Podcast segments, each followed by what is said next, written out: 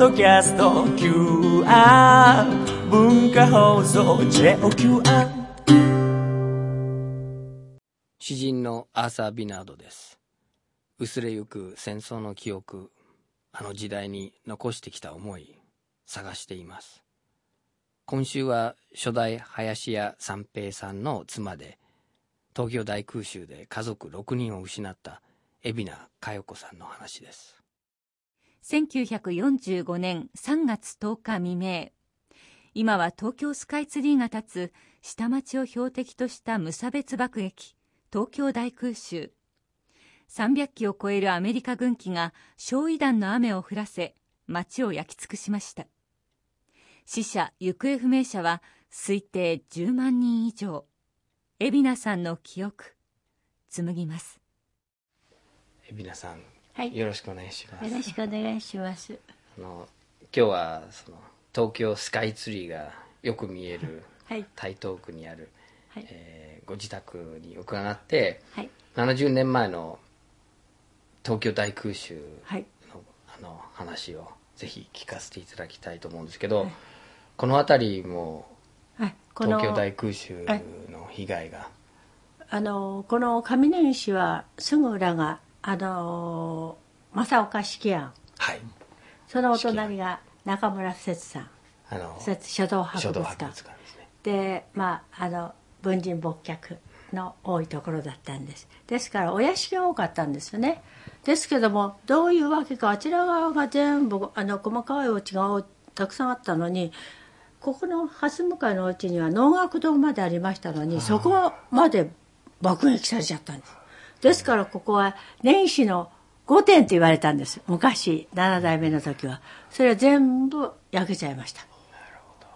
それも3月10日の空襲で、いや3月10日じゃなくて5月です。ですよね。え東京はね繰り返し繰り返し。えでもあ3の月10日が一番ひどかったんです。よですね。はい。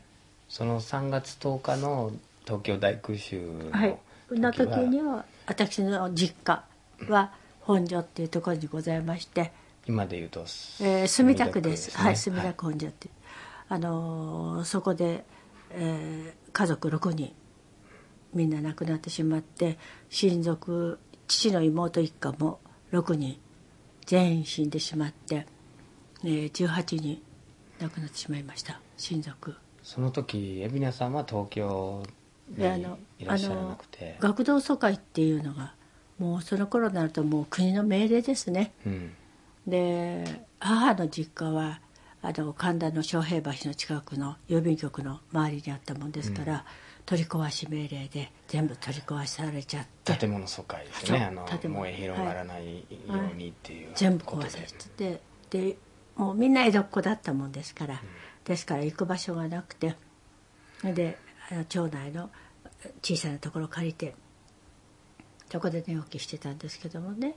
でほどなくあの、えー母の兄がニューギニアであの医者だったんですけど、軍医でニューギニア行ってましてね、それでニューギニアで食いあのえ戦死しちゃったんです、で落胆しましてね、母の母は死んでしまいました。はいもうなんかみんな戦争でみんないなくなってしまいました。ほとんど。でその自分の家がそして兄弟、ご両親がどうなったかっていうことは海老名さんはいつ聞いたんですか？えっと小学校5年生の時に沼津へ疎開してましたの。その縁故疎開。縁故疎開って言って、父の妹の旦那様が海軍省の設計技師だったんです、それであの沼津駿河湾のところ、そこにおりましてねそこ行ってましたの。でそこで3月10日を迎えました。でも兄弟はみんな東京にいて一番兄たちは中学。生だった。弟が8歳下でしたからまだ疎開しないでうん。母のもとにいました、弟さんもお兄さんたちもみんな東京にいて皆さんだけが私だけでした、はい。ででも手紙を見ますとねちょいちょい面面会に面会っていうように会いには来てくれているんです自分であんまり記憶ないんですけどね。あのえー今度はおばあちゃんが行くから待っててねとかっていうのがああるんですね。ですからちょいちょい来てるんですけど、汽車に乗って沼津にえー、汽車に乗ってきてるんですね。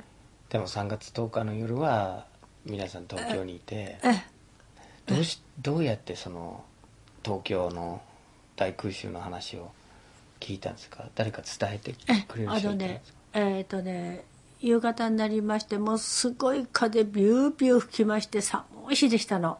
それであの退避命令が出ましてね退避退避ってもう声で、うん。でみんな山の中に逃げ込みましたの。沼津で、ええ沼津の。金木山っていう山へ、うん。でもう獣道ですよね。道がないところへ入っていくんですが、で登っていきました。でもう夜中でしたからで登っていって途中まで行きましたらばおばさんが「かゆちゃん」って言われて「えっ?」て言ってるうちに上の方から「東京の空が赤いぞ」っていう声がしまして夢中で上もう頂上まで登っていきました、そうしましたら東京の空が薄ぼんやりこう赤くなってたんです。あんな遠いところからってボーボーってなってましたもうそれでもとにかくもういてつくまでもうみんな凍ってんですよ、寒い日でしたから、でも正座して必死に拝みました、どうかみんながぶっていますようにって、机もない本箱もないお人形さんも何にもいりませんって。もうみんなどうか助かりますようにって。本当に拝んだんですけどね、明け方になりましたらおばさんが「かよちゃんもうちへ駿河湾上空を」っていう時にあれあのなんかあの本を読んだりいろいろ勉強しますと房総半島から入ってきたって言いますけど駿河湾からも入ってたんです。あの上通ってましたからね。駿河湾上空を通ってそれで行くんですね向こうは房総半島ですからね、うん。じゃあ上空通ってでそれで退避退避そうだったんです。そうそうなんですそうそうなんです。だってどこに落とすのか分かんないから。わからないそれで焼夷弾を1機が56発積んでそれで地上1万メートルのところから56発の1発が300発に分裂するんですね。バーッと散るんですね。それからもっと下がって地上700メートルのところからそれが倍の倍になって700 700何十個に変わったあの火の玉。言えば火の玉ですよね、粘着性のある火の玉です。そうですね。ベターっとでベターっと火の玉がついちゃうんですよ。もうどこにつだってもう取りようがないんです、これついたらここについちゃう。で燃えて。ええ。それでもうみんな。で私あの広島長崎ね沖縄戦いろいろあります。けども私あの焼夷弾ほどねあの卑劣なやり方ないと思いました、密集地ですよね。人紙でできてる、それで弱者ばかり多い。小さなもう本当に小さな家族が寄り添って暮らしてる。もう密集地なんですよ。隣と隣のうちがもうみんなくっついてる。下町ですから。そこにみんな集まってる。そういうところに周りに爆弾を落として逃げ場をなくしてそれで一挙にそれを落としたんです。そうですね。まずこう輪郭うん。丸く囲ってはい。そうすると内側に逃げた人たちはねその狭まっていくええ。丸の中で焼かれていくね。そうみんな死んだんです。外に逃げ場がなくしちゃって向島からずーっと浅草から江東区からずーっと組めましてね。で2時間で10万人11万5千人亡くしたんですよ。こんなやり方ないですよ。ですね。でも3月10日の夜は。心配で心配でねただもう不安で不安で心配で心配で。で学校行ったらあのあくる日ね本所不可が全滅だってよって友達に聞いたんですで介護士を務めてるおじさんだから一番早く情報が入るはずなのに何も教えてくれない。それで4日目に兄がもう唇も何もこんな膨れ上がっちゃってもうあらすごい顔でバーッと麦畑のとこ立ってたんです。で「急にちゃー」って言ったら「たらごめん」ってみんな死んじゃったって言って泣いて「ごめんねごめんねごめんね」って、みんな死んだことが自分があるようにね「ごめんねごめんね」って私に言って泣きました。で一晩抱き合って泣いてで2人でお世話になったのは悪いからって東京へ帰るって言って中学1年の兄はで切符代あるのって聞いたら罹災証明があるからこれでなんとかなるだろうって言ってそれでもうそのまま行方不明になっちゃいました。奇跡的に生き残ってはい。奇跡的に生き延びてわざわざね沼津まで来てでもやっぱり本人の気持ちとしては自分が悪かったって思うんですよね。そうそうですね、生き残っちゃったことがね苦しかったんでしょうね。私言うのが辛かったんだと思う。そのお兄さんとまた再会。再会しましたけどもでも一緒に暮らすってことまではいきませんでしたね、でもあの昔のいろんな方があのまあ今でいう文化人っていうんでしょうかね。そういう偉い方たちがねあの来てあの「エビ来たる」とかってもうみんな 書いてくださってるのがありそましたの焼け跡のところに？朝倉文夫先生とかってもうその当時の偉い方が皆さん書いてくださってあったんですよ。お父様の釣り竿をはいそう愛です。用しておはい。父様におはい世話になってはいお父様と交流があったうん。方々そう。が長谷川新来たるとかね恥誠治村上源三とかねみんなその頃のね焼のとこはい書いてあったんですでどうしてお尋ねしなかったのか。もう今を生きることで精一杯今日出るとこで精一杯でなんかその余裕がなかったんですね、見てはいたんですけどそれで金馬師匠のの看板が出ててで初めてあちょっと訪ねてみようと思ってふっと訪ねたらそしたら「生きてたのかよかったね」って師匠に言っていただいてね、それで拾われました。それが、えっと、何歳の時？それは10 15歳。15歳になった年ですね。大空襲からえっ、とさえっ、と三年。4年。うん。あ4年経ってました。その間に埼玉県の方に子守りに行ったりいろいろありましたが義務教育も受けてません、学校は全然出てません、でもその師匠金馬師匠にうん。再会して、うん。そ拾こわれて。そこから義務教育とは違うある種の教育っていうか、やっぱりあの話し家の師匠ですからね女一通りのことを覚えてっていうような感じでしたね。もしくは釣り竿やでも出さないかって釣り5点ですかね、うん。出さないかっていうような感じでお世話になりました、でそのことを僕は、ま、全く知らずに育ったんですね。アメリカのデトロイトに生まれて学校で原爆の投下によって戦争が早く終わって、それでたくさんの人が助かった。だから原爆は正しかったって。そういうことをこう繰り返し教わったんですけど22歳の時に東京に来て何にもその歴史を学ばずにただ日本語が面白そうだなと思って日本語を勉強しようと。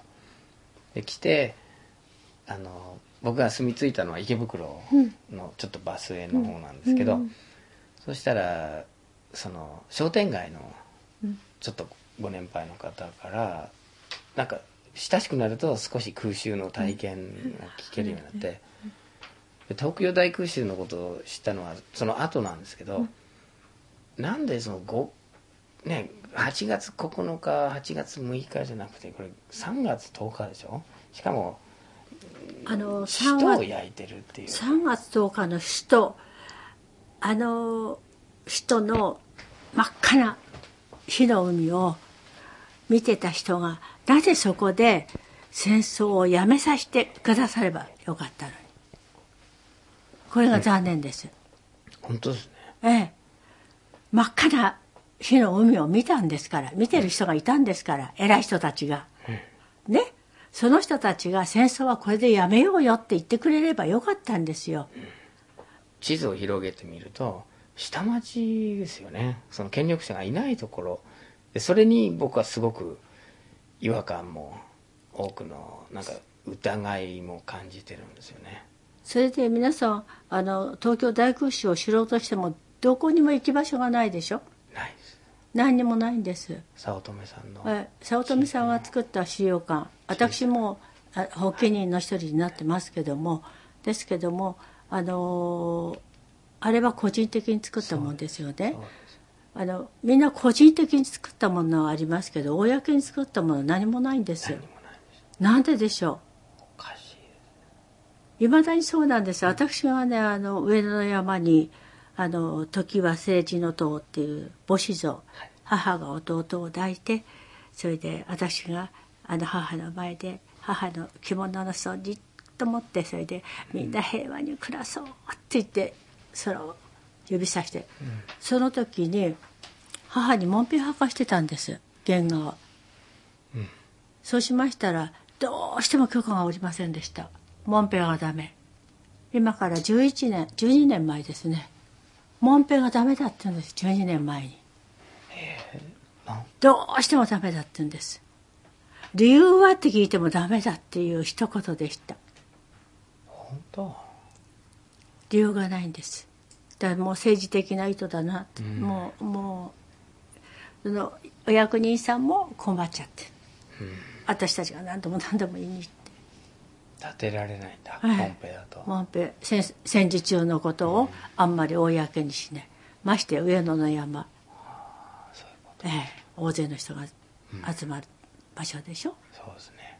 ええ。でもこう東京っていう街が一一夜にしてねはい。10万人以上のはい。市民を失って、はい。それはね絶対その日本っていう国で語り継ぐ必要があるし権力者がそれと向き合わないってえー何かおかしいってそもうそのこと自体がおかしいんですよね。かしい。記念館も不資思議不思議だなと思いましたでなぜ私が上野の山って言いますとね上野の山の二等将軍様っていうの個人的に立ってるはい。あのお社があるんです。そこには広島の平和の日が灯ってんです。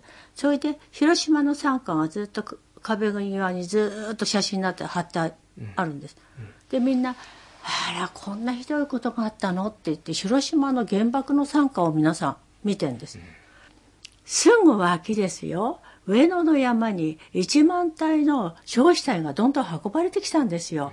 その1万体の焼死体をあの巨大な穴を掘ってそのトラックで運ばれてきた死体をみんな埋めちゃったんですよ。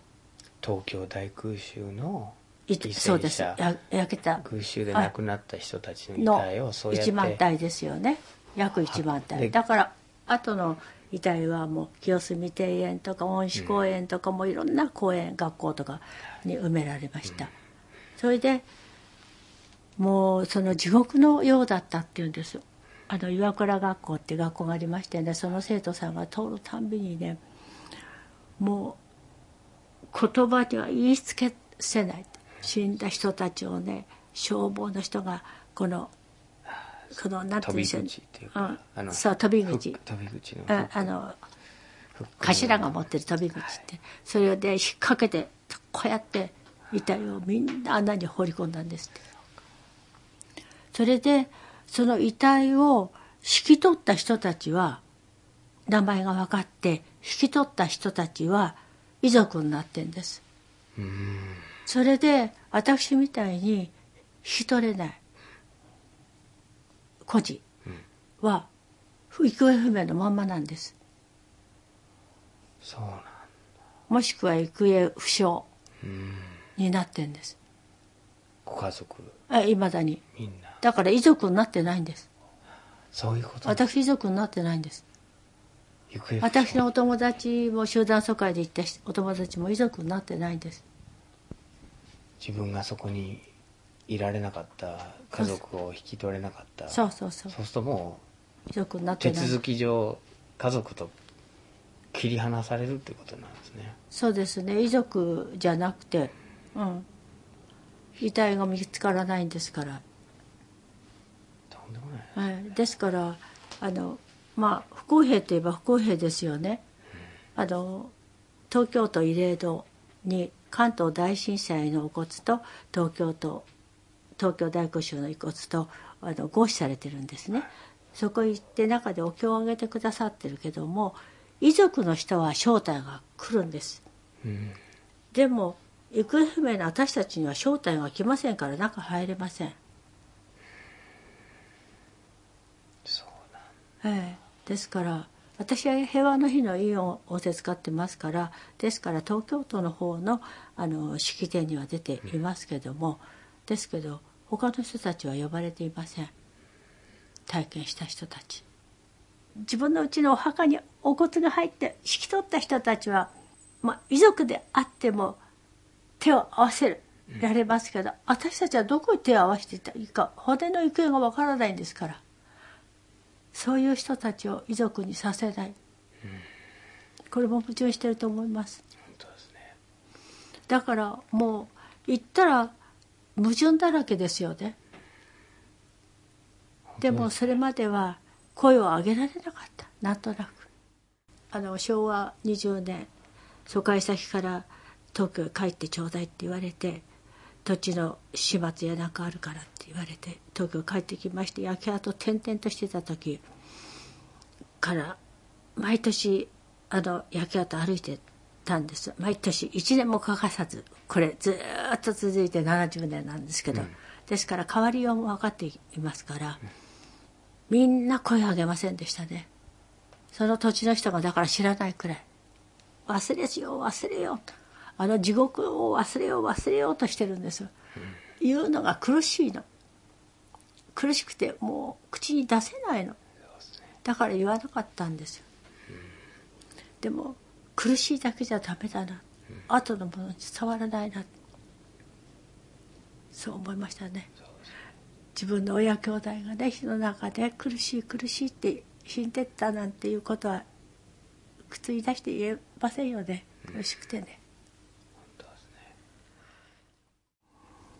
もう本当に学校も行かれないし鉛筆と紙が欲しいなと思いましたよその頃、焼け跡の自分のうちの焼け跡のところであの石段が2段あったんですね。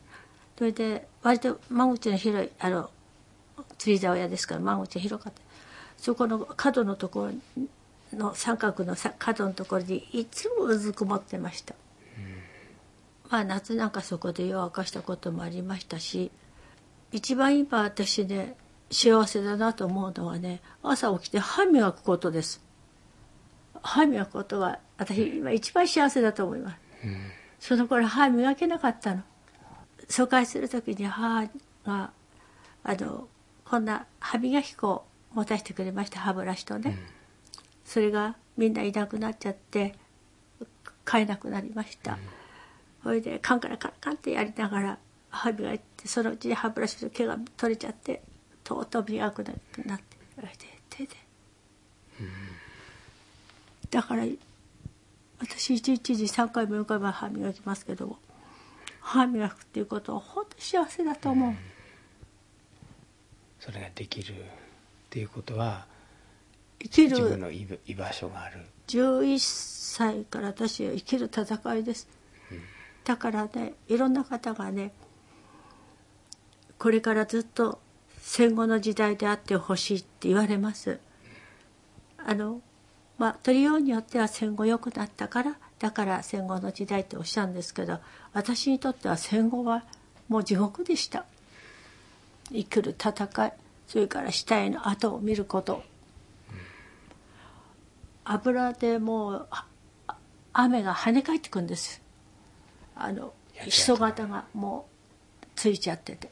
それで食べるものがなくてふすまこっていうのを闇市で買ってきましてねおばさんにもらったお小遣いでガマ口で、それやっと持ってて一番安い粉買おうって。どんぐり粉の粉だと口がしびれちゃうからね。ふすま買おうって。ふすま粉っていうのは麦の皮のとこで真っ黒真っ赤のボロボロのものですよね。皮ですから。今みんな捨てちゃいますけど。それ買ってきてそれで雑草を積んで、それで塩とかお砂糖何もなくてそれをあの水筒のはもうい出っ放しになっちゃってました。焼け跡でね、でお鍋拾ってきてお鍋で。それでひ火炊いてるのは煙があっちこっちに見えますからもらいに行ってそれで炊いて。で水筒のようにして入れるんですけどドロドロになっちゃった中に雑草を入れてそれでしのいでました。でも子供だから元気なので母がねあの疎開する時に私抱きしめてね「かよこちゃん」いつも笑顔でいるのよってどんな時でも笑顔でいればね大丈夫よってあの人に好かれるから笑顔でいてねって言って私抱きしめてくれた。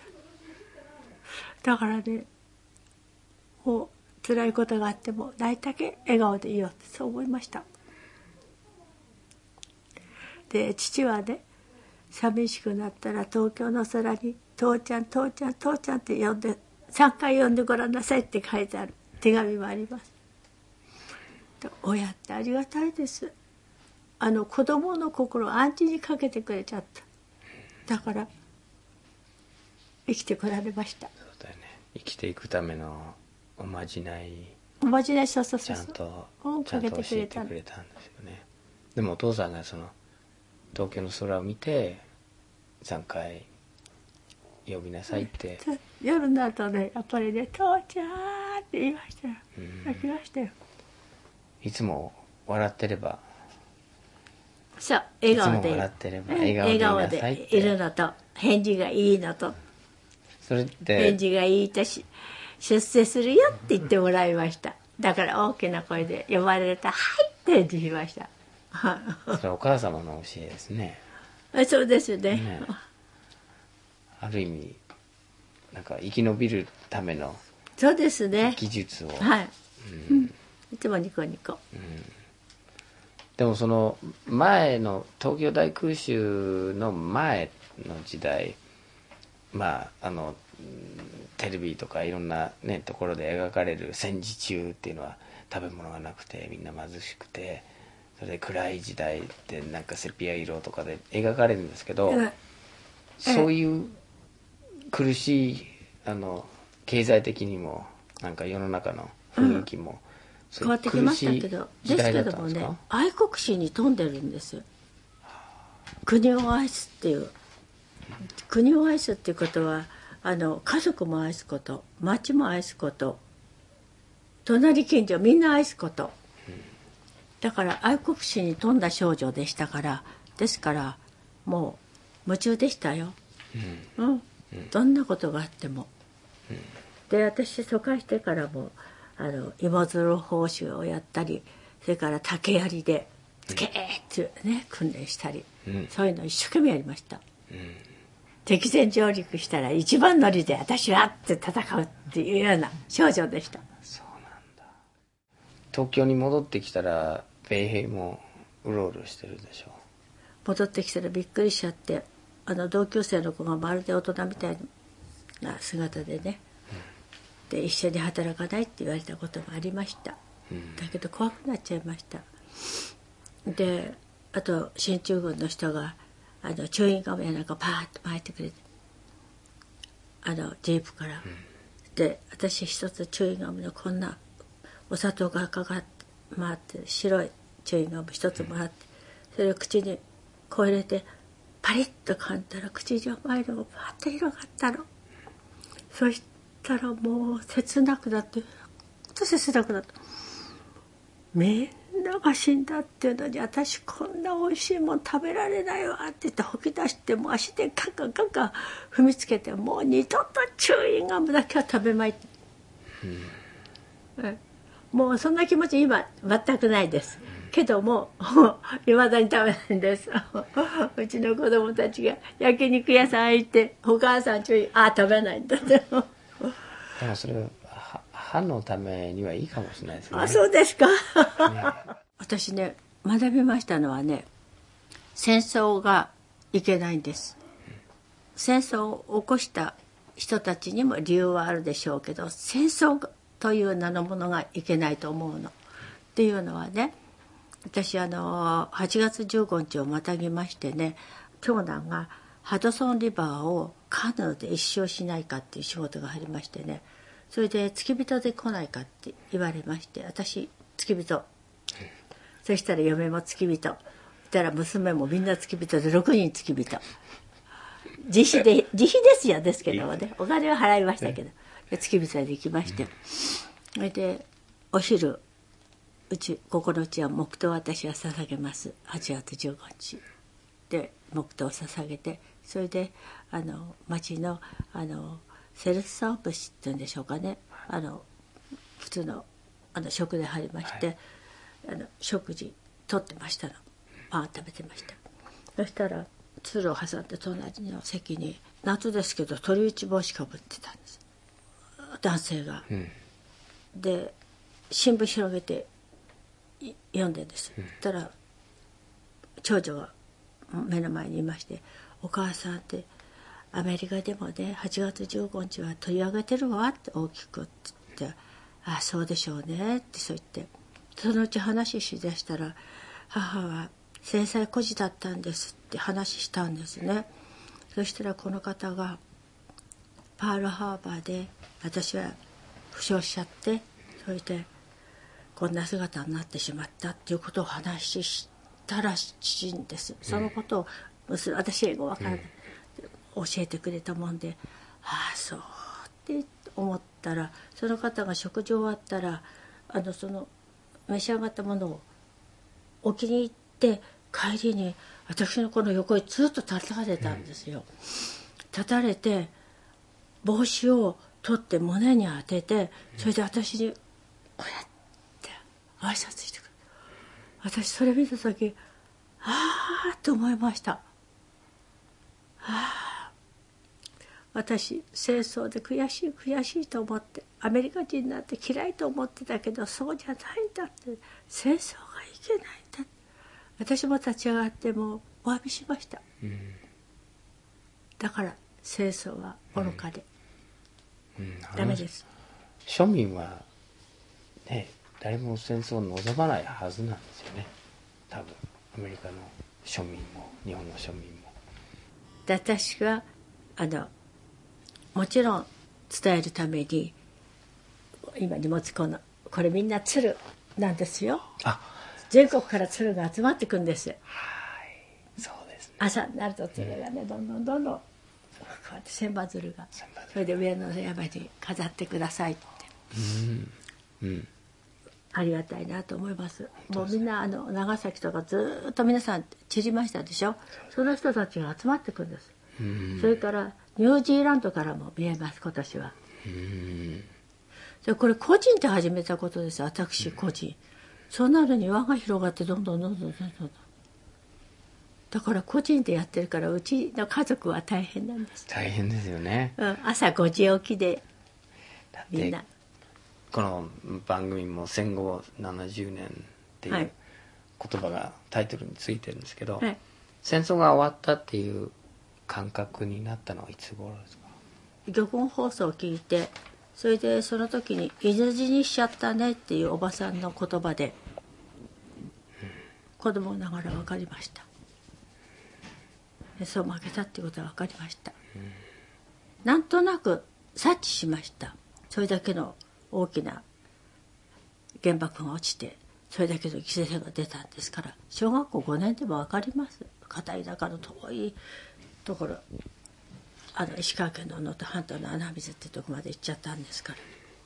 分かりました、うん、その「犬死に」っていう言葉が今もう一度こう皆さんがおっ犬死にしゃるさせないために3月10日を今一生懸命そういうことですね。動いてます。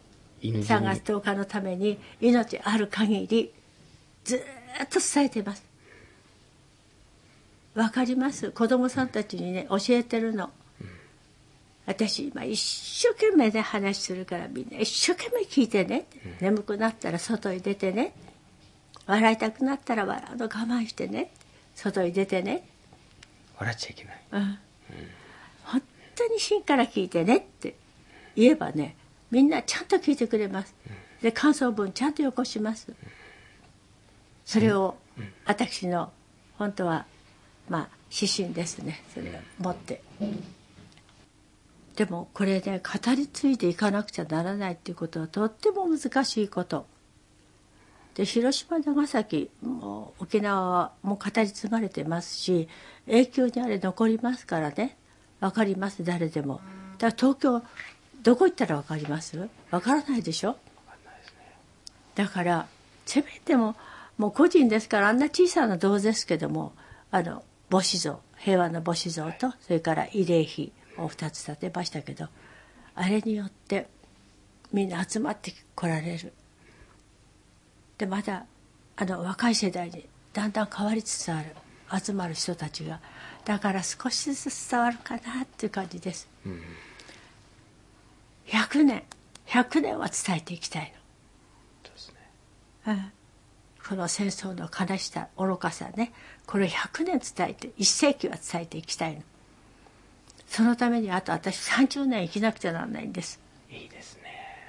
素敵ですね。82の私があと30年生きるの。生きて戦争はねダメです。いいですね。戦争は悲しいですよ。愚かですよ。ね。